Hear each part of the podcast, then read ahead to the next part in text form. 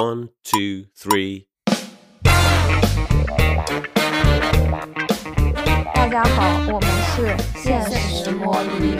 我们又愉快的来到了我们每半年的一个例行的总结，就是想跟大家聊一聊二零二三年上半年大家的这个文娱生活。然后鉴于文娱生活太呃庞杂，我们就更聚焦一点啊，限定在这个上半年的观剧的感受。那首先还是请我们的四位主播来介绍一下上半年的这个影视剧观看情况。那要么先从桑尼开始。上半年基本上都是在陪我爸妈观看一些脑残电视剧的桑尼，感觉桑尼。不是代表他自己的 选项，更多代表了他爸妈的这一代人的一个选项。对，先免责一下。好的，那有请学姐。大家好，我是上半年好多日剧只看了两三集，没有一部追完的学姐。七仔来介绍一下。大家好，我是上半年主要在看选秀，没有怎么看剧集的七仔。我们七仔的人设不倒，唯爱选秀。已经三个人免责了。怎么办？人家都要走了，听个屁啊！让你剪掉。本期主持人来介绍一下，我是例行的看日剧比重会比较多，然后上半年除了日剧之外，可能还看了一些台剧的 CK。那我们接下来就讲一讲大家都看了哪一些剧啊，然后可以分享一下这部剧给你的一些感受啊。那我们还是从桑尼开始吧。刚才也说了嘛，因为我是跟爸妈一起观影比较多，所以我的范畴应该基本上都在国产剧。当然，今年上半年。讲国产剧就很难避开今年春节档的时候大爆的这个狂飙，然后狂飙就是我跟我爸妈一起合家欢的观看了，然后这个剧就是对我爸妈也很友好，对我也很友好，对豆瓣的各种乐子人也非常友好，全民都很友好的一个剧。什么叫友好？clarify 一下。嗯，就首先这个剧呢，它从剧情、然后演员以及演技本身来讲的话，都没有什么。太大的漏洞，就是各方面都是一个比较合格的剧本。他对爸妈比较友好，是因为他的情节整体来讲还是比较紧凑的，又是讲这种什么反腐啊这种，然后搞黑社会啊这种爸妈很喜欢观看的剧情。然后对我比较友好呢，是因为我和一众乐死人一样，就是不但能在这个剧里面看到这个非常紧凑的剧情，也能看到叔叔爷爷们 在里面不遗余力的，甚至在戏里戏外的各种。激情故事，呃，那个《狂飙》里面那个演高启盛还是高启什么的那个人，不是参加 P 哥去了吗？P 哥三哦，高启盛，对的，输入一些无用的知识，还是回到我熟悉的综艺领域。就是这个剧，我觉得里面的很多演员，其实之前可能在别的剧里面也演过，但他们在任何剧里面就是平平无奇。然后他们出了这个剧之后，线下营业其实也让人作呕。但是他们在这个剧里面，你这又很容易被骂，我跟你说。哦，这个剧不是都号称演技派吗？是吗？就我刚才说了嘛，他们每个人的演技都是合格的嘛，然后剧本也写的不错，但是这些人确实是这么多年一直在演戏，也没有红。然后他们出了这个剧之后，应该也有很多通告了，我也没有看到什么。其他的令人赞叹的表演，那当然可能他们拍了还没有播啊，我这个不好意思随便的吐槽一下。但是这些人确实营业的很离谱，就是我们其实前面在吐槽爷爷卖腐的时候，已经有简单的吐槽过了，就是呃两位主角我在这里就不展开了啊，这个也很难点评，大家看的也比较多了。但剩下的那些不是主角的那些演员们，比如刚才学姐提到的将要去参加 P 哥的这个高启盛的这个演员，以及还有其他的那些零零碎。碎七七八八演员呢，顺便还拍了一些什么时尚杂志，然后他们在播期间还会开直播，还会参加一些什么线下的这种商演一样的活动，就是嗯，整体的表现都不如在剧里面的那些表现吧。我觉得他们当时拍那个时尚杂志看起来确实挺离谱的。就是很可怕，欢迎大家搜来看看我们狂飙 F 四时尚表现力，还是让他们留在那个角色里面比较好。这个剧对他们来说，我觉得也是蛮难得的。这样会被冲吗？应该不会吧。潜台词就是他们那么受欢迎，是因为剧给他们增色了，本人不咋地。反正在我听下来是这个意思，就是还是要有角色滤镜嘛。我听下来，我来 comment 一下吧，无责任 comment 一下。我看了一下这部剧的这个最新豆瓣评分是八点五分，然后它的这个就封。封面给我感觉就很像以前我国拍那种什么县府大院啊，什么就是就这种群像剧，就一个个的人人头人脸堆在那里。然后我们异地又演刑警了，我感觉我们异地不知道演了多少个刑警。很多人说什么张颂文因为这部剧什么大器晚成，我就想说张颂文不应该大家都已经很了解了吗？其实对我来说，唯一感觉不太了解的就是感觉有点惊喜，不知道从哪里冒出来的就是那个大嫂，就高叶。我想说，哎，这个姐姐还是挺好的。这个姐姐也营销的很用力，好吧？相当用力，好吧？虽然有一种营销营销白营销的感觉。桑尼，你不要因为营销就全部打负分嘛，营销也是人家工作的一部分。但是这个姐姐是真的很用力啊，我也觉得。我没有说她不好，就是演员就是要营销，就是要用力的，难得红了，对不对？但是她去蹭红毯那一趴，我觉得有点过了。哎，我想说，这部剧对我来说的新面孔，可能就是这个姐姐。发现我首页为什么开始在传说，哇，这个姐姐多美、多大气、多飒之类的。这这个剧的滤镜大到什么程度啊？就是连李一桐都很少被人吐槽了，是因为她糊了吧？主要又糊又谈恋爱，谁吐槽他呀？还是说参演了这部剧，自动就获得了演技派的称号？是不是？自动加入演技派俱乐部？那个刚才主持人说张颂文这个剧之前大家对他都很熟悉嘛，本文嘛就要说一下了。就是张颂文在这部剧之前，我对他的印象就是在新剧里面非常油腻的一个中年男子的形象。但是上了这部剧之后，我觉得他在剧里面的表现还是可圈可点。就是虽然有人说是因为因为高启强这个角色就是亦正亦邪，然后也不是亦正亦邪，就是反面角色能够写的比较出彩嘛，所以感觉他的剧本好像比异地的剧本要。更强一点，但我确实是在看剧的时候，我觉得他演的就是挺好的。当然，出了这个剧之后，我对他的印象就是一个捡垃圾的小熊 老师，小卷毛熊。对，一个捡垃圾的小卷毛熊，还会认真回复网友的评论。艺术家，艺术家。Sorry，我们是要骂他还是要夸他？我都分不清。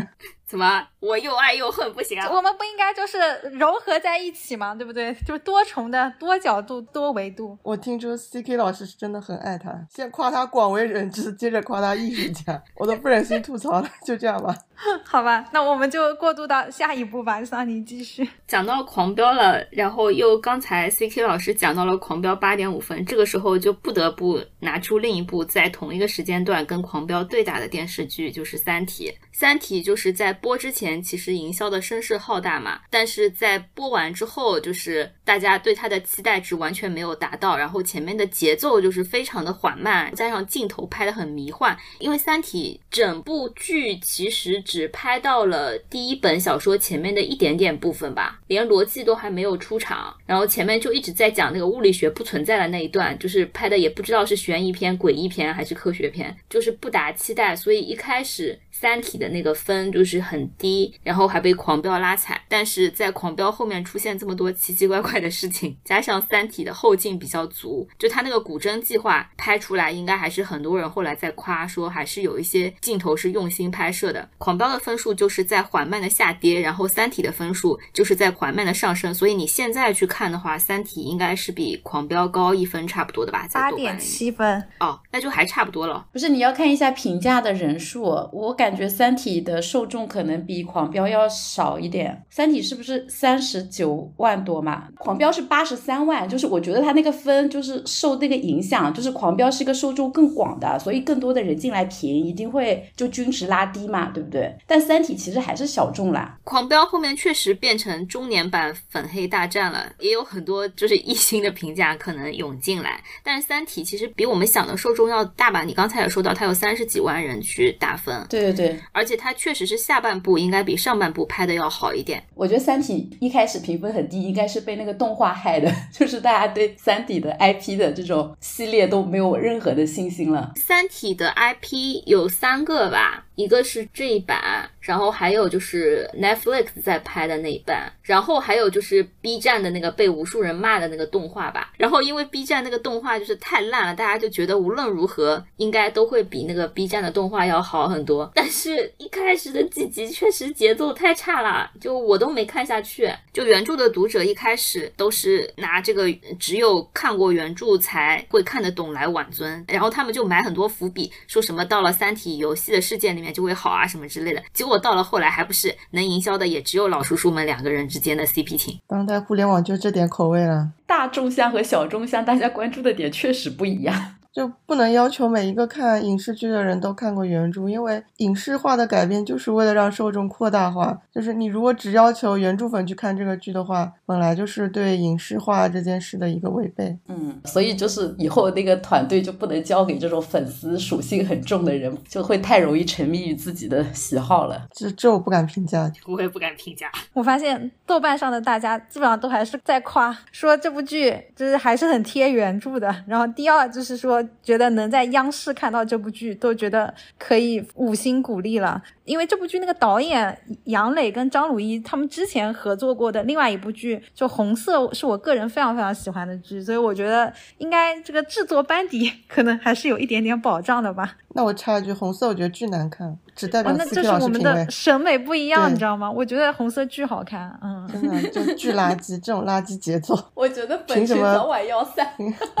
对，我们来证明，就是求同存异，就审美差异还是可以做朋友的，好吗？好，好的，那就萨尼开始继续你的观剧我好分享。努力啊！然后观完这两部剧呢，今年上半年我还是先把就是评价不错的讲完吧。最后一部就是被很多人称为今年上半年的剧王的，甚至会是今年的剧王的，就是《漫长的季节》。这个是今年五一档的一部剧，因为是辛爽导演的嘛。然后辛爽的上一部是《隐秘的角落》，再加上有什么范伟啊、秦昊啊这些人来演，所以其实大家期待值也拉得很高的。当然，它这个播出之后，反正就是一路好评。然后现在的这个豆瓣评分还是九点四分，很多人都说今年的剧王肯定就是非他莫属了。这个确实不是陪我爸妈看的啊，这个我爸妈看可能已经睡着了，我就是 自己努力的观看了一下，不得不说不太适合我这种文盲，就是前面的节奏实在是太缓慢了。我不是看不懂啊，就我非常明白他一开始就是要把三个时间段串在一起来播，就是九七、九八，然后还有二零一六吧。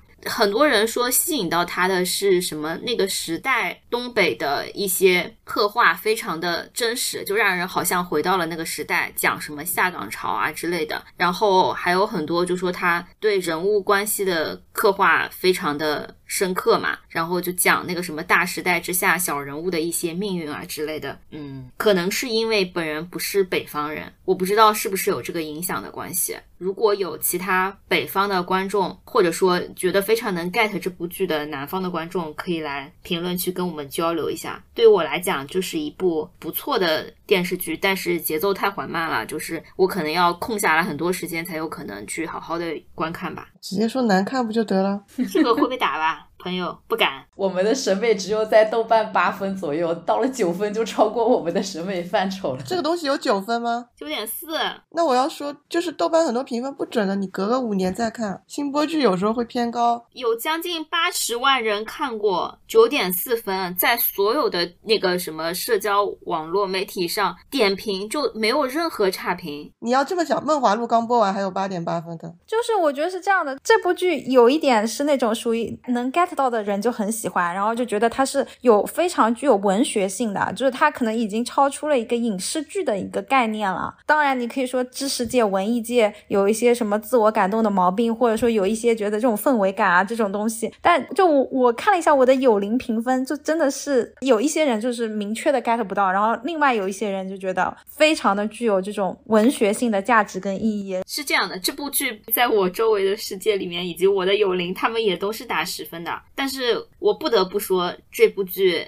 就不太适合我这种待会儿要开始看脑残电视剧的人。那我们就愉快的开始脑残电视剧吧。对对对，漫长的季节这里有一个蛮有意思的事情，就我可以提一下，因为 C K 老师在你的提纲里面其实也说到了，就是他其实是被打上东北故事的一个标签，而且他讲的确实是这个上个世纪九十年代东北下岗潮的时候的人物的故事嘛。但是这部剧并不是在东北拍的，它其实是在昆明拍的，所以当你 get 了这件事情之后，你再去看这个剧，它就有一种非常奇异的矛盾，就是你偶尔觉得导演的取景。和这个里面的一些什么建筑啊、场景啊什么之类的，和你想象中的东北十分的符合。因为我也没有在那个时代在东北生活过嘛，但是偶尔它就会乱入一些很奇怪的东西，什么热带植物啊这种之类的，让你意识到它是在昆明拍摄的。好神奇啊！东北这个，尤其铁西区这个，真的是近几年来这种，不管是文学世界还是影视剧世界，什么呃双雪涛呀、班宇啊，这种文本改改编的这种电影电视真的好多啊！就是感觉东北已经成为一片影视剧的热土了。但是拍摄的这个地点，包括是否能还原当年的那那个景象，其实真的还是要看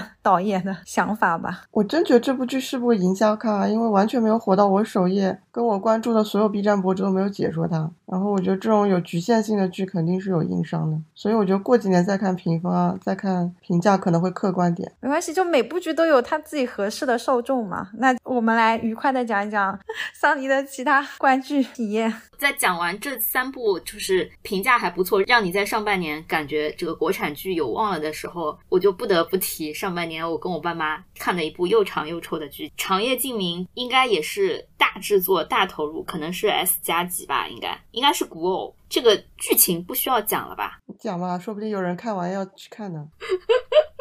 罗云熙在中间演一个魔神，然后白鹿在中间演一个就是神女，然后他们之间就是很多不同的，也不是穿越吧，就是你你知道神魔这种东西，什么都要转世都要历劫的，也是讲他们就在不同的人生中间命运交割的爱恨情仇。然后这个是一部反正你能想象到的非常狗血的这种爱情剧，就类似于之前看三生的时候也有这种感觉，就是他们很容易，比如说。去历个劫，一切就是从零开始，就跟那种穿越剧一样。所以你们将在本剧中欣赏到许多其实毫无关系的剧情，就像是好几部古偶穿插在一起来拍。然后这个剧就是因为男女主的体型过于接近，所以在很多时候。就是拍他们在一起，如果取景取的不是特别好，就有一种很离谱的感觉。当然，这些就是你忍一忍就算了嘛。再加上他们那个毕竟还是 S 加，所以他的服化道什么的还可以。然后我妈本来都还看得津津有味的，直到他们开始穿来穿去，剧情实在是太复杂了，就连我妈后面已经看不下去了，她就实在不知道她到底是在演这一世还是在演那一世。而且刚才其实七仔提到了一个。话题就是这部剧的女二是陈都灵，就她的剧情是这样的：就陈都灵饰演的这个人偷了女三的什么一缕情丝，然后因此让全世界的人都喜欢她。然后她其实可能就做了这一件错事。然后女主即使是在被穿越之前做尽坏事，但是所有人都还爱她，都能够原谅她。然后就处处拉踩女二，然后女二因为做了一点点的错事，因此被所有人所唾弃，然后也要被观众骂。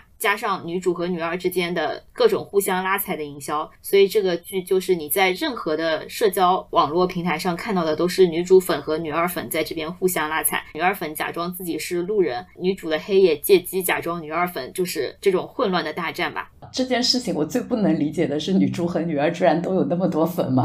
营销呀，因为女一、女二都猫想靠仙侠剧红，觉得都是假人是吧？但是这件事的水军大战最后变成了男一跟女二的大战。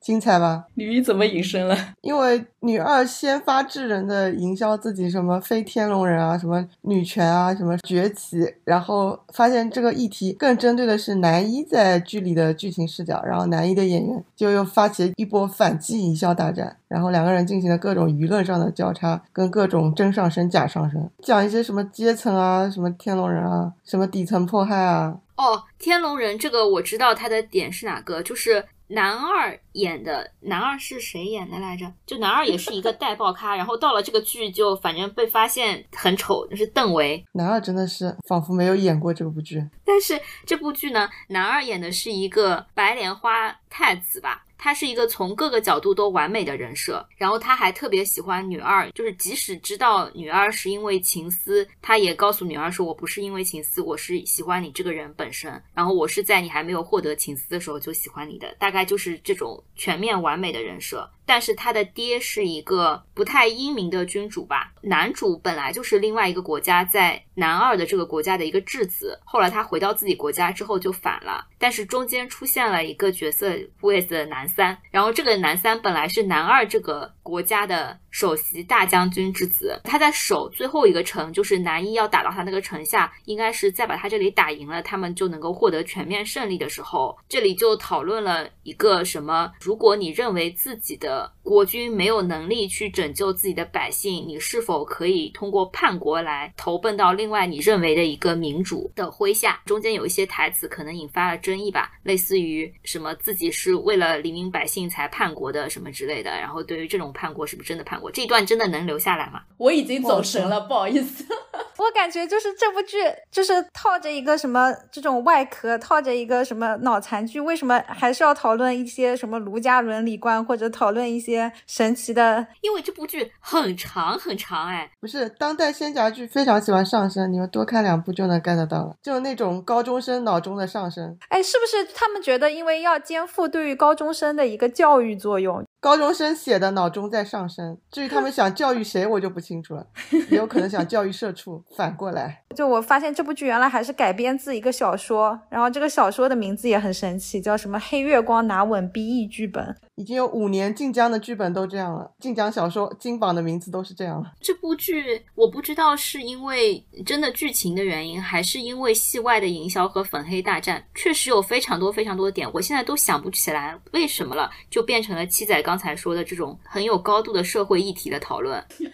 因为这件事到后面变成了粉圈撕逼，而粉圈撕逼最喜欢做的就是上价值，只有从什么价值跟意义上去打压你，才能获得一种凌虐的快感。就变成了一种莫名其妙的上升，所以这个剧我一开始看到觉得有意思的点是这个，后面就烦了，也是这个，越上越不知道在自己在上升什么。而且你知道那些吵架粉圈都是一些高中生跟大学生，就是也很无聊了，因为逻辑推演的最后就变成你已经忘记出发点了嘛，然后就开始虚空悬浮的瞎推逻辑嘛，很无聊。但不得不说，这个就是后面上的太多之后，连我妈这种狗血剧爱好者都看不下去了，就我们后面都弃剧了。你妈站谁？男一还是女二？没有吧？我妈后面就看不懂了。她说：“哎，怎么又是这个人，又是那个人？而且她会把这些穿来穿去的剧情都放到一起来演。所以，就是对于仙侠剧来说，我们还是希望他好好的拍好一个感情故事。至于上价值的部分，就交给《漫长的季节》这样子的剧吧。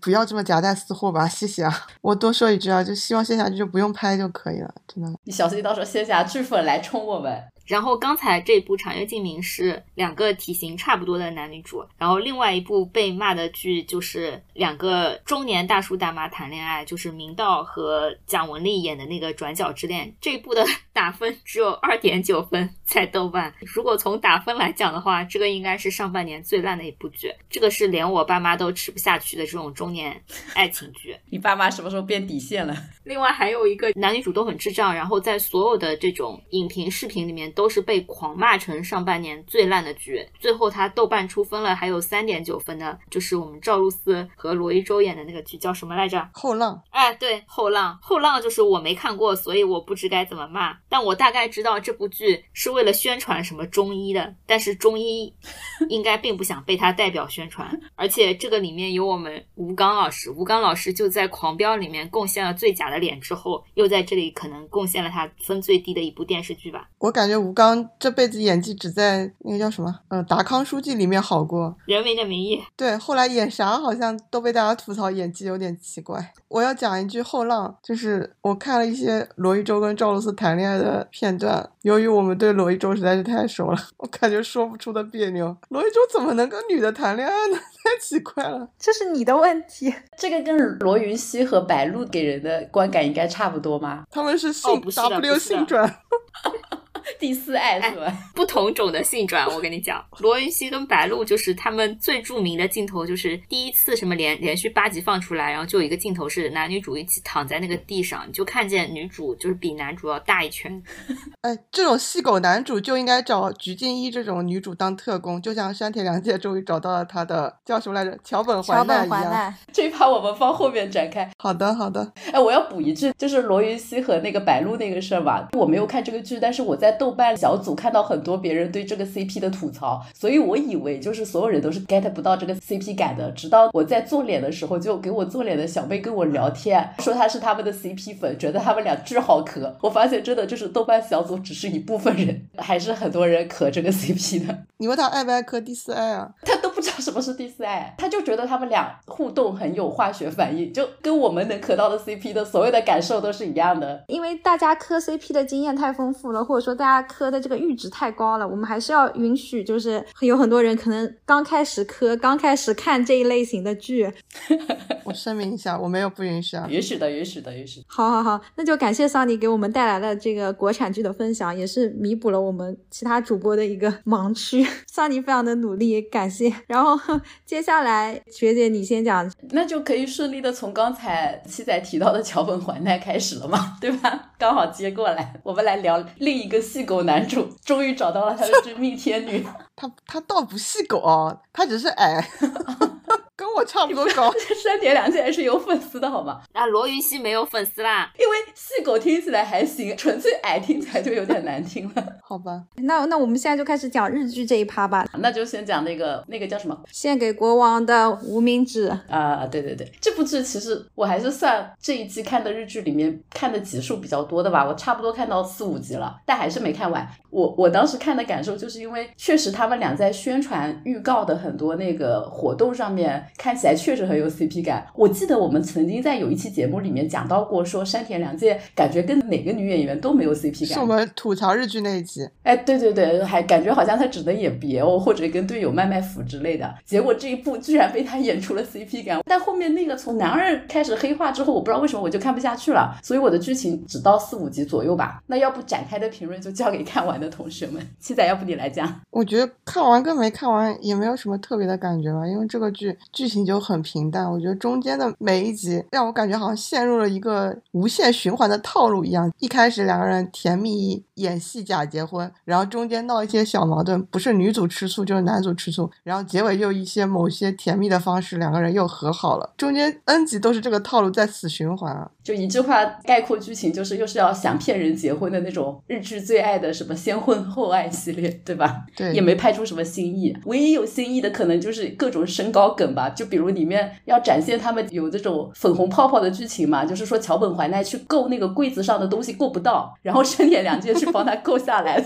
一六四帮一五三够柜子，感觉设计这个剧情的人根本就没有考虑到主演是他们两个，笑死。是是这样的，我来讲一下这部剧吧，因为这部剧它本来就是个漫画改编嘛。我发现我这一季追的几部日剧都是漫改，那漫改他当然选演员的时候还是觉得选出了两个形象还不错的演员，但其实这部剧对我来说它的亮点可能就在于那只小狗就叫 Nagi，就是葱，真的很可爱。然后以及就是那个松岛菜菜子竟然演了一个。坏婆婆演的过程中，你会觉得天哪，她演了一个什么角色啊？天哪，为什么这么疯，这么不符合常理？但后面最后最后，她又神奇的给圆回来了。但是整体感觉就是一部很土的剧，很没有意外的剧情的剧，看一看就是还是蛮好的杀时间的一个剧吧。你可能对婚庆行业有了一点了解。我补充一下，菜菜子一七零的身高在这部剧里面，大多数的跟男女主的同框都是坐着的，你很少看到他们俩能够站着或者站得很近。七仔实在是太 focus 身高了。我有看到站着的，就是有一幕山田凉在追到走廊上，就跟他妈妈后妈对峙嘛。另一幕就他们两个就同框，然后就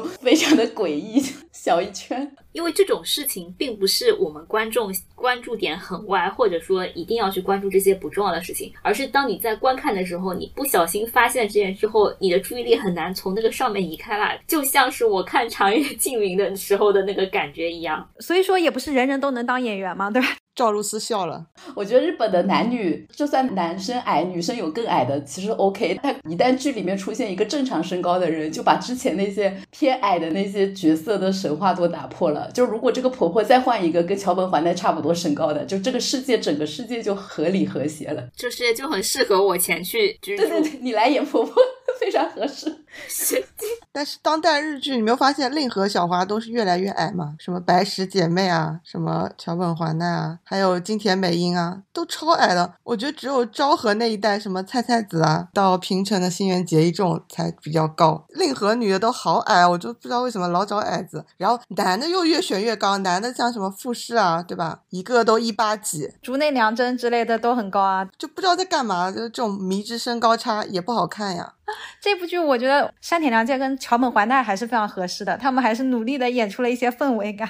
对，然后我最后补充一点，就是山田凉介在剧里面不是有个设定，就是他之前参加一个什么单身贵族的节目嘛？其实日本是真的有这样的节目的，呃，他有那个男版也有女版。哎，本频道的好朋友陈楚河也参加过网台组织的一期叫《黄金单身汉》的节目。是是是，本频道好朋友为什么是陈楚河啊？因为上一期学姐在 Q 猪猪是本频道的老熟人，那换成老熟人吧。不好意思，暴露了我没听。那那我们最后来收尾一下这部剧吧。就整体上，我觉得桥本环奈跟山田凉介还是贡献了一些什么七夕的造型啊，然后那个交通警察的造型啊，等等等等。就是大家如果想看养眼的 CP，不看那个身高的，就是半半身图的话，还是可以看的。继续吧，学姐。后面还有一就是那个牛郎店，就我继承了牛郎店，这个也是我印象很深的。印象深的点在于，我看到两集，我就觉得我对这个世界观完全不能接受，真的就是给牛郎洗白。哎，其实日本的。漫画里面有很多这种作品的，不管是讲银座的那种陪酒女啊，还是讲牛郎以牛郎为主角的那个题材嘛。但是这部剧的男主是那个叫什么？就是演美丽的他比的，对对对，美比的那个瘦，美丽的他里面那个瘦，什么八木永真？是是八木永真。八木永真在这里面真的失去了辅剧滤镜之后，我觉得丑了很多。还有就是他第一集还是第二集里面的那个事件，就用了一个他们之前的那个真实事件改编的，就是说有个牛郎被他的顾客。刺杀嘛，就你们有那个印象吗？有个社会事件，不死鸟事件。对对对，它主线剧情是讲女主继承了她舅舅的一个牛郎店，她被那个里面的那个店长找去当老板嘛，就是让她成为那个牛郎店的老板。然后那个八木永真是这个牛郎店的头牌，每一集的故事大概就是它里面的某个店员发生了，就某个牛郎发生了个什么样的事件，然后他就是用爱和什么什么什么东西去拯救这些人。好常见的日剧套路，每集攻略一个人。对，就是从一个不被认可的店长，到最后就大家都就非常的爱他，里面好几个人都爱他，除了头牌爱他，然后还有找他去当店长的那个相当于之前的主理人一样的角色的人也爱他。牛郎店里面还有那种女性扮男装的那种角色，就那个女的也爱他，就是完全的一个反向的后宫剧吧。玛丽苏，呃，对对对对，有点玛丽苏的题材的，就那个牛郎洗白的那个案件，我真的看不下去。我觉得对这种社会事件这种反向改编我还是有点接受不了的，然后我就弃剧了。它完结了之后，我还是不小心看了一下那个最后一集的那个剧情嘛，中间其实是有两条爱情线的，就是强行有一个反正 A、B 项的选择吧。最后的结尾是说。他把这个店给了那个青梅竹马，然后选择了八木有真，让八木有真不要当牛郎，来到他的世界跟他走，真的还要认真的跟牛郎谈感情，让我觉得更加的无语了。就是这部剧拍的目的是什么呢？我觉得是因为最近疫情，日本的牛郎行业不行了吗？日本到底想干嘛？又要人家假结婚生孩子，又要让女性去消费牛郎，就是有点割裂啊。这个应该是深夜剧吧？是深夜剧，是深夜剧。但国王那个肯定是黄金档嘛？啊，就是看黄金。档的年轻人赶紧假结婚生孩子，然后看深夜岛的熟女们赶紧去给牛郎给政府贡献 GDP。因为深夜剧你看多了，你就知道它的受众群就是各种各样奇奇怪怪，以及各种脱线剧情比较多。我还以为是反正你也可以去消费牛郎，所以随便结婚一下也行吧。日本以前不是还有夜王吗？娘王什么就是讲那种男公关、女公关通过自己的奋斗从底层变成头牌的励志故事，还是每集结尾一励志那种。对，只能讲说，因为日本的职业形态太广泛了。讲到牛郎之后，我提一下，其实学姐讲那个这部剧应该跟上一季的那个《明天我成为谁的女友》联动一下的，因为那部剧是从反面来讲牛郎的。然后我在 B 站看到很多看我继承牛郎店的受众，其实是看完《明天我成为谁的女友》过来了。所以我觉得大家其实还好，其实是把两部剧联动起来看的时候，你对牛郎态度还是比较中性带批判的，没有我们想的这么沉浮在牛郎的泡泡里面。好的，只能说就是牛郎是日本非常有特色的一个文化吧，或者说风俗业啊，这种都是可能离我们的生存环境比较遥远。刚好借着这个，我就顺便讲一句，我也是觉得一个非常神奇的职业，或者说离我们的生存环境比较遥远，但它也是漫画改编的，叫五吉家的料理人嘛。因为这部剧其实还是市之。玉和参与的。呃，既然叫料理人了嘛，他就拍了很多美食啊。然后五 G 的这个设定也是在京都，感觉是一个京都宣传的旅游软广一样。我又是看不下去，因为就就会觉得说，天然的你就会想到这个五 G 这个职业背后的存在的一些剥削也好呀，或者是存在着一些不深入展开的一些点。就还是前一段时间的那些新闻，未成年人那些遭遇，对吧？对，就只能说这部剧画面还是很美，然后看看美食，但是就会觉得哇，这果然也只有日本人才能拍的剧吧？对，就是他整个在讲五 G 这个行业的时候的这种视角呀，这种展示方法，还是会让人觉得刚好就是也是跟牛郎有一些对应。你说五 G 对应牛郎可能会被打，我觉得。一个是非遗，一个是，但我觉得都是日本的一些腐朽的文化，本质是一样的，但是一个是非遗，这就很难评。哎呦，又要又要开始抨击日本的对女性的物化了。好了好了，我说回来说回来。对对对，你继续讲。刚才讲的那两部都还是正常向的嘛？那后面我讲我最爱的腐剧系列吧。真的觉得日腐开始就是吃到了眉笔和那个消出的红利之后，就疯狂的出。今年上半年，我虽然自己只看了两三部，但它居然出了差不多有七八。部的样子啊，其中咖最大的，哦，我认为的咖最大的，有可能别的剧的咖更大，是我不认识。它虽然不盖章是日服，但里面的剧情就已经跟服非常那个了，就是叫爱你汪汪，是那个岸优太和那个福所飞贵演的，就吉家的一个，现在已经岸优太退了吗？还是他退了？就是前那个杰尼斯 KP 的成员岸优太嘛，然后还有目前暂时还没有出道，但可能马上就要出道的，完了我忘了是美少女还是哪个团了，就福所飞贵，他是 HiHiJets 吧？是美少年啊，我分不清楚这几个团，不好意思，就真的没有没有在追那个他们的未出道团。但我觉得他这个配比就很像当初肖出的那个道之，不是还没出道嘛？那个剧的剧情是辅佐飞贵演的那个角色是暗优太的主角养的宠物狗，就是那个萨摩耶还是什么的转世，好经典的 BL 剧情。但是他写的是双男主，但真的就是非常的 BL，里面就各种剧情，你知道，就大型犬就是会扑在主人身上这种，然后变成真人版。你觉得他不是卖腐是在干什么？说一句不好听的话，就是我真的 get 不到哎呦他的长相，就很难看下去，就太老态了，感觉。这这都不好听啊！我们说的。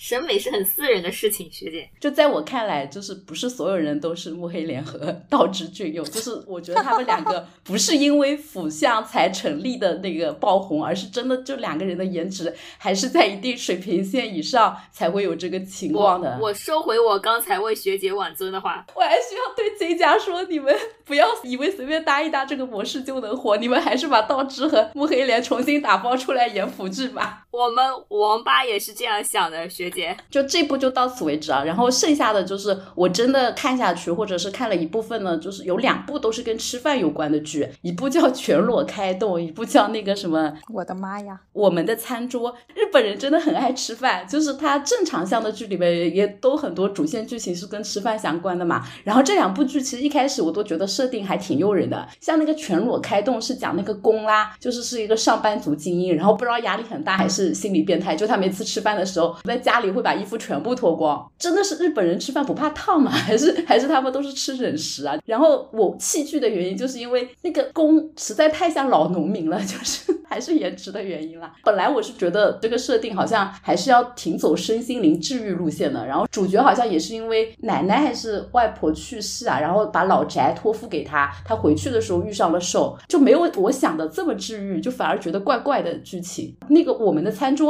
其实这个剧情很好，然后里面的。点也选的很好，就是非常的家庭向、温馨向的，拍食物啊、拍便当啊，什么都拍的很有诚意。攻受都是假面骑士的演员，其实长相我我觉得都比其他几部的颜值搭配要高一点，但关键就是他们俩没有 CP 感，就是感觉攻受不知道是弄反了还是怎么样的。类似的剧情就是受也是什么社畜，职业压力很大，而且小时候类似有什么吃饭的童年阴影，我不知道他是不是被领养的，因为我没有看完，就是经常在饭桌上被家人 PUA PUA，导致他吃饭就是压力很大嘛。就没有办法跟同事或者是朋友一起进食，所以都是一个人跑到什么公园的角落里吃饭团这样子的小可怜，然后被那个公的弟弟撞到，就被他的饭团吸引，就跟他搭话，然后一起吃饭，然后搭伙过日子，就很像给自己的弟弟找了一个养母之类的剧情吧。两个人太没有 CP 感了，我只能这么说。呃，受是那个犬饲贵丈，然后攻是那个饭岛宽启，长得其实都还可以。另外还有一个我没有看，但是对设定非常的好奇，我觉得我可能后面会看，只是被剧透了，就那个评价太低了，我有点纠结。就叫什么？我和丈夫以及丈夫的男朋友是这个名字吗？女生的丈夫是 gay 嘛？就是他们结婚很多年没有性生活，然后女主后来发现丈夫跟自己的学生搞在了一起，就是一个男的，然后最后三个人就发生了各种 CK 最喜欢的爱恨情仇。我不知道最后是不是他们三个人就变成开放关系了，就十分掉下线的一部剧。别补了，很难看。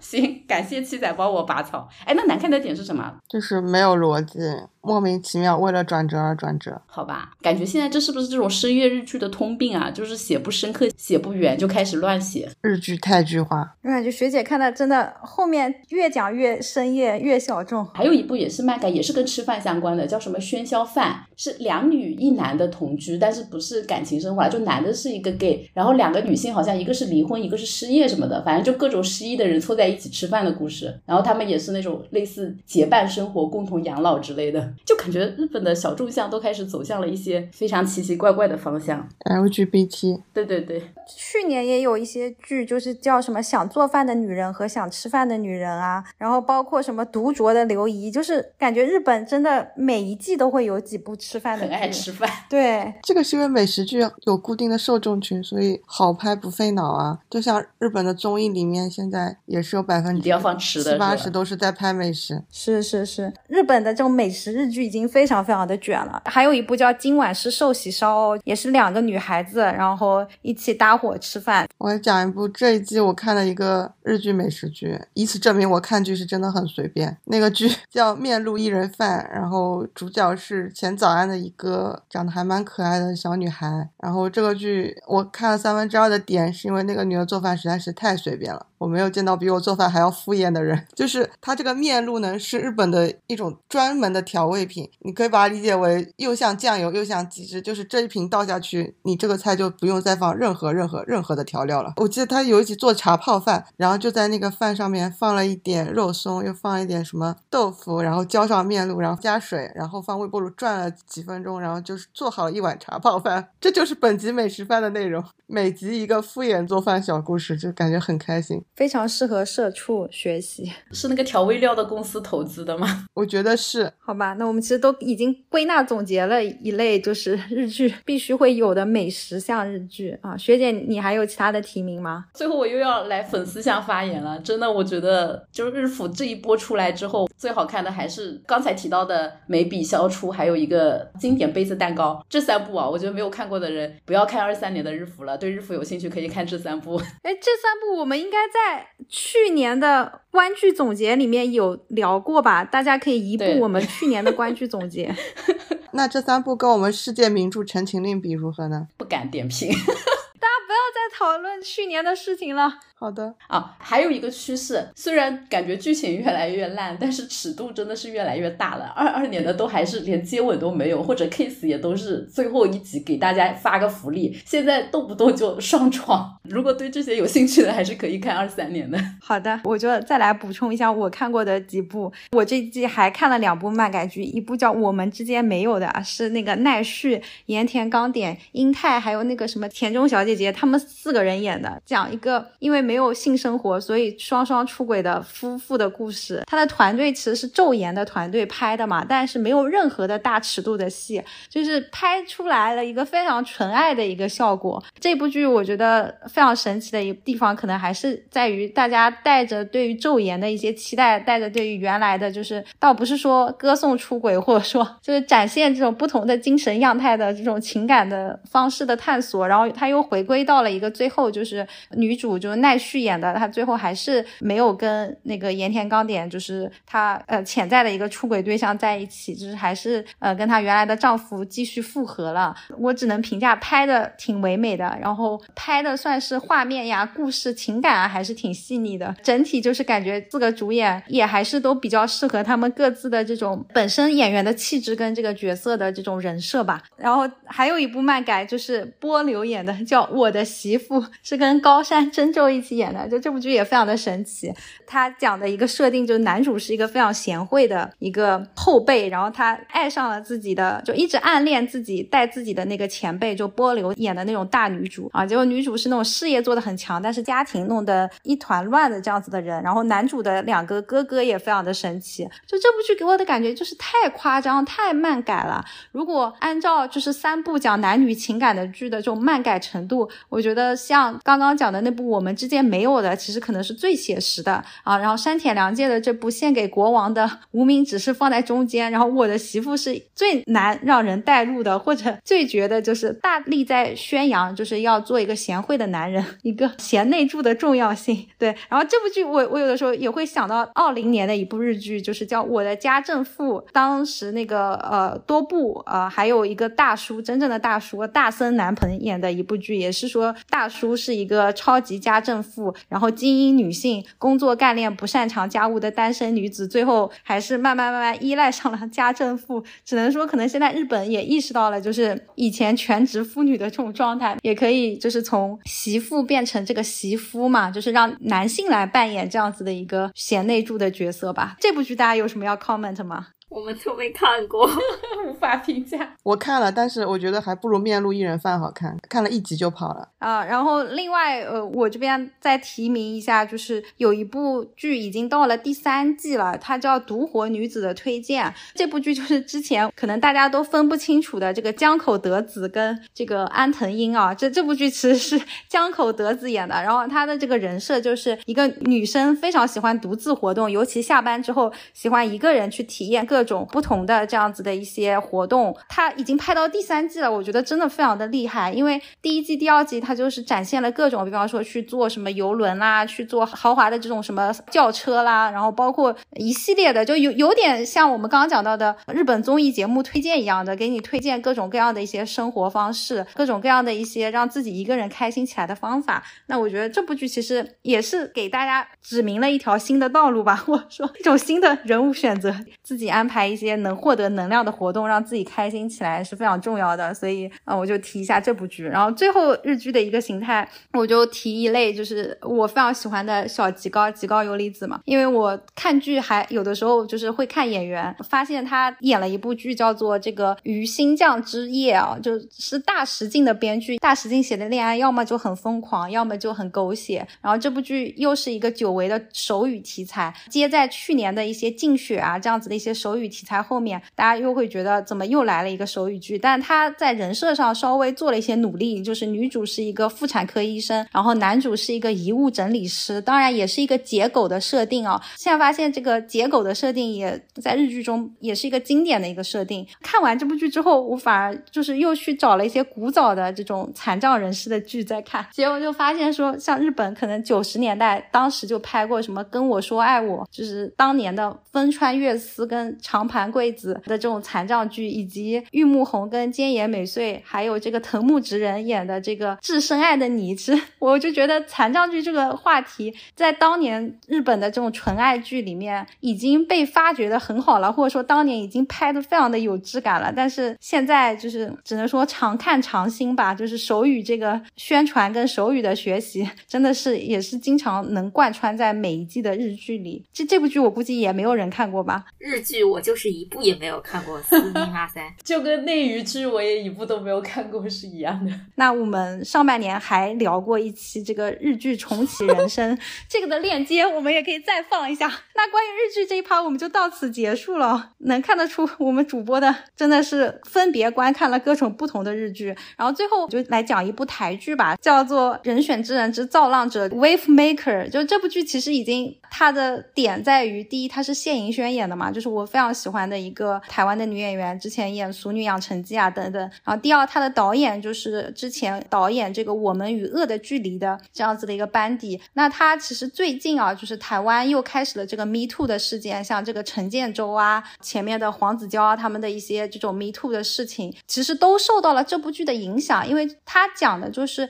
一个台湾的政党选举的背景下，作为一个政党的这种文宣部的党工是怎么样在默默的做一些。事情，中间涉及到了很多的议题啊，像是这个亲子照护的议题，就是女性在这个家务中承担了很多活动，其实是被忽视的。但是其实这些被忽视的活动，其实是跟台湾的选举、跟台湾的未来一样重要的。然后包括就是 Me Too 的这样子的一个行为，就是一些关于性骚扰，能够联想到这个呃上半年史航的这样子的一些内容。这部剧它有一句名言，就叫“我们不要就这样算了啊！如果就这样算了的话，很多多事情人就会慢慢的死掉。”其实之后就是推动了一些台湾整体娱乐圈的这个 Me Too，推动了一些这个台湾的怎么讲呢？就是大家又重新去关注一些这样子的一些社会议题吧。我觉得这部剧还是有非常大的一个价值，然后它的节奏也非常的紧凑，就才八集，但是非常非常的好看。非常讽刺的一点就是说，这部剧里面的一个男性的角色。他在这部剧里面非常的正面。当他发现他的下属被性骚扰之后，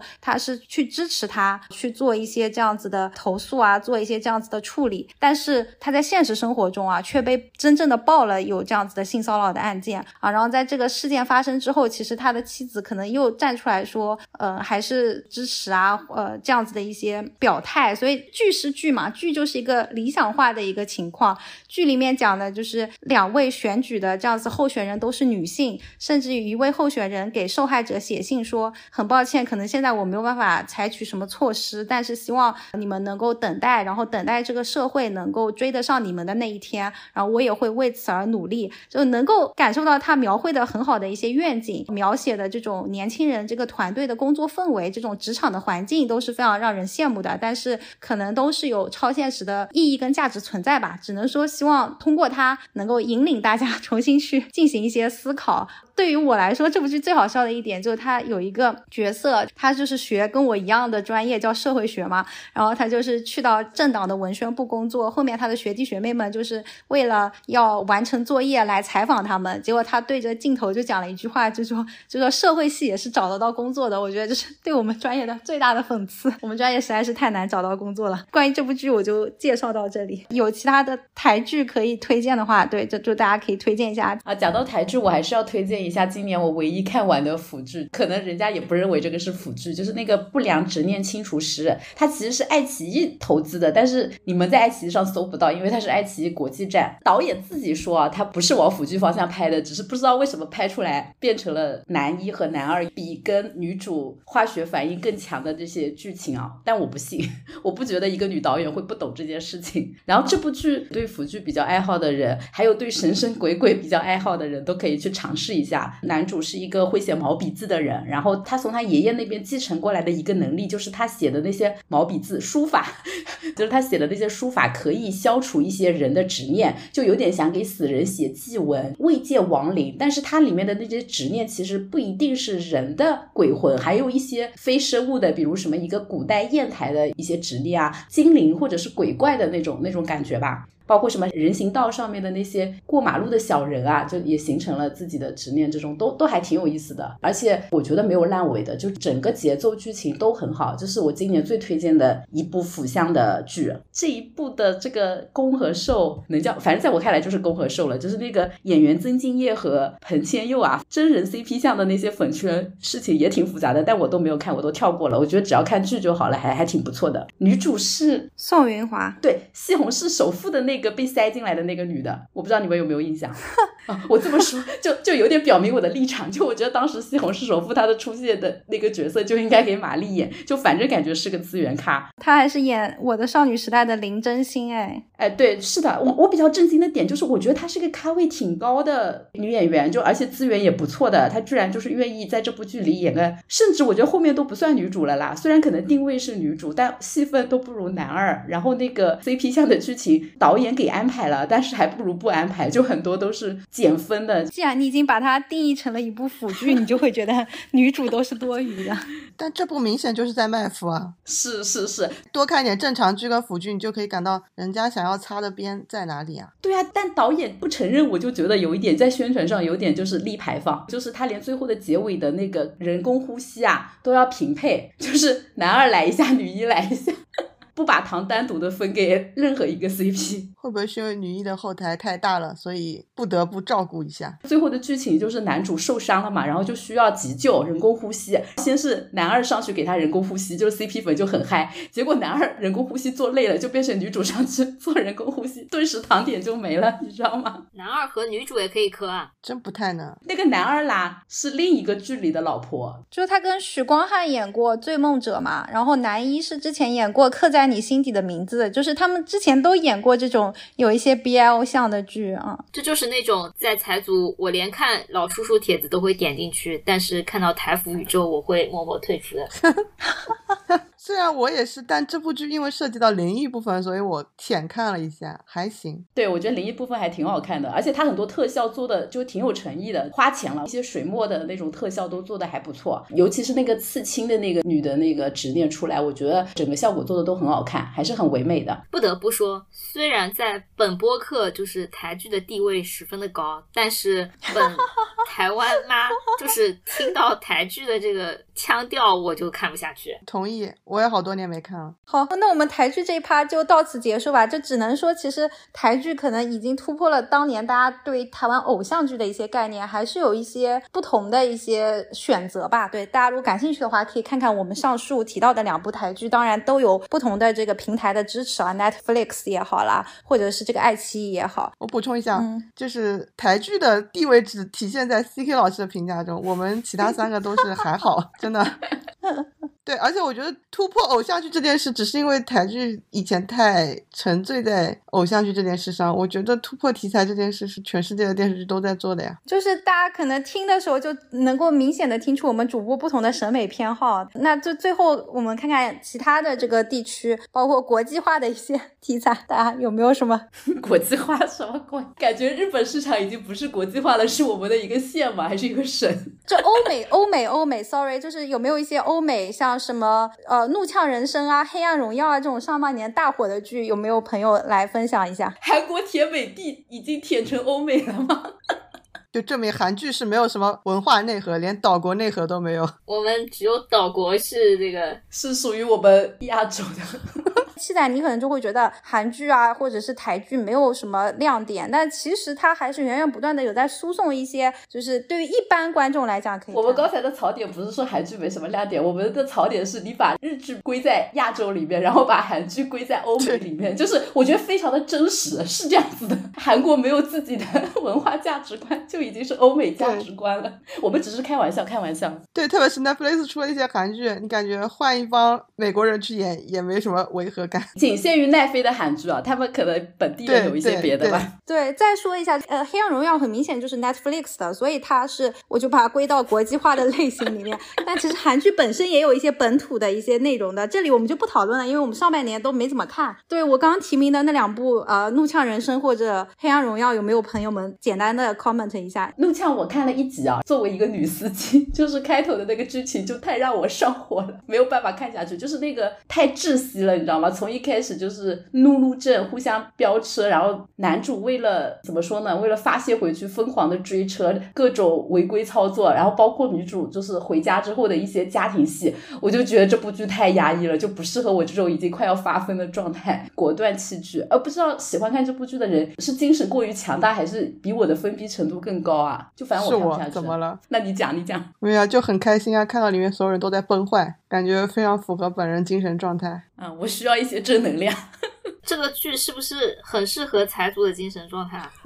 我现在就是财主代言人，是吗？我 是不是我看了一下短评，都是喜欢东亚人发疯实录，感觉很适合财主。对，差不多吧。就是越努力越不幸那种感觉，这样发疯。哦，那不太适合我。对啊，就我跟你讲，就不适合我们俩这种这种努力工作、努力生活的人。我在说什么？很适合这种本摆烂期在。就是一定要发疯。好的，就大家视自己的精神状态决定看不看这部剧吧。就是我已经很努力才不发疯啊，我怕我看了这个剧，我的精神下线就直线崩坏。我就想说，我已经在这个边界上，我不想跨过这条线。但如果已经在那条线以外的人，就可以无所谓的越看了。过道德的边界。我看完《怒呛人生》还有个好处是我还看了黄阿丽脱口秀，我觉得黄阿丽还蛮有意思的，是一个蹭女权，但是又不会让我觉得太过于上说教跟上价值，让我让我觉得有点恶心的那种恰到好处的脱口秀啊。嗯，哎，他是新加坡人还是马来西亚还是什么的？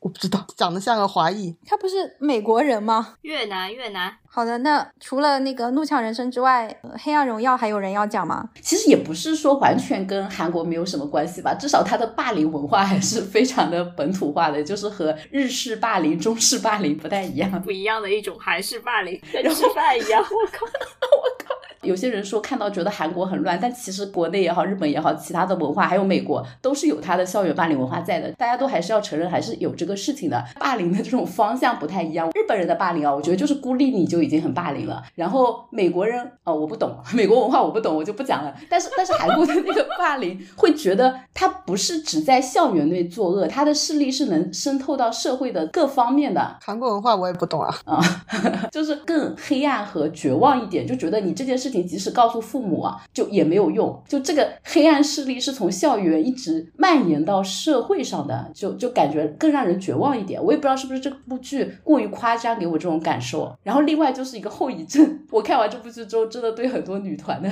一些长相的人有一些 PTSD，就感觉长着一副会霸凌人的样子。确实，确实也是有一些后遗症。对。脑中有他在学校里霸凌人的画面了啊！但那我们就其实刚刚已经就是深度回顾了上半年大家看的各种电视剧，那最后我们就来进行一个收尾吧。就是我们请每位主播最后来讲讲下半年有什么期待的待播影视剧啊，或者说有什么期待的文娱生活，以及可以进行一个最后的喊话。那还是从我们桑尼老师先开始，因为我前面专注国产剧嘛，我觉得现在国产剧有点太长了，就陪我爸妈看，这种偶尔看一看根本看不完，而且又长了之后就。容易变得臭了起来，所以期待下半年能有一些精品短剧。嗯，好的，那学姐呢？我暂时没有什么特别期待的吧，就我期待消除二，但是又不可能抬上来。天哪，白夜追凶二其实我也期待过的，但不知道为什么传着传着又没了。还有那个庆余年二，搞着搞着也没有动静了。啊，庆余年二开拍啦？开拍了是吧？那还有的等，那估计下半年是抬不上来了。开机了，那就是等明年吧。就是我对电视剧行业没有期待，就是我觉得这个地方不行，我就去另一个地方。方嘛，就国内的拍不出我喜欢的，对我就去看美剧、日剧，对吧？反正选择的余地还是很多的，大家不要局限在一个地方，不要勉强自己吃食。好的，那七仔呢？我看剧真的就是随便看，所以我也不知道下半年有什么剧，就是到时候有什么看什么呗。哦，我插一句，我觉得我们之前期待的一堆国内说会抬上来的腐剧，好像全被我们奶死了。光渊都下架了，光渊下架，全面奶死所有待播腐剧，这是枯燥的恋，跟我们没有关系啊。对啊，没事，陈哲远还有偷偷藏不住呢。好，我我这边就是下半年，我稍微看了一下日剧，有一部就是叫《活着》嘛，就是会有芥雅人啊，什么阿部宽啊，伊索广司、二二阶堂富美、松坂桃李的一一部剧，我感觉这部剧的演员阵容挺强大的。而且我感觉好久没有看芥雅人演戏了，我还是有一点点的期待。还有一部剧是松冈莫优跟芦田爱菜演的，叫什么《最好的老师》。一年后我被学生什么什么了，我也搞不懂。就那个什么什么了，现在他的这个动词还是被涂上了这个呃，就被打码了。对，所以感觉有一点点期待，然后想看看这种双女主到底能演什么样。以及我们网飞在韩国的女性复仇剧之后，又要推出一个日本的女性复仇记了，叫什么《火烧玉手洗家》。就是会有这个永野芽郁跟铃木京香两个人演，我觉得也可以放平期待的看一看。然后我在看下半年有什么日剧的时候，突然发现还有一部剧，它的名字就叫《我们假结婚吧》，还是我们的魔宝菊池风磨演的，真的是假结婚这个已经深入人心了，也成为我们日剧的一个主旋律。中岛老师怎么不演戏啊？他们团怎么老找丑人来演戏啊？除了这个刚刚稍微不负责任的留了几个可能会看。几眼的日剧之外，我还是想对我们的制作人们也喊个话，就是因为我们的时间实在是好宝贵啊，希望大家的电视剧能做得更精品一点，节奏更紧凑一点。对，就像桑尼老师讲的，最好是是能够让我们迅速的 get，然后迅速的进入电视剧的氛围，好吧？那我们今天这个上半年回顾就回顾到这里，然后期待我们下半年的这个文娱生活能有更多的惊喜。那就感谢大家的收听，欢迎跟我们互动留言讨论，拜拜。の朝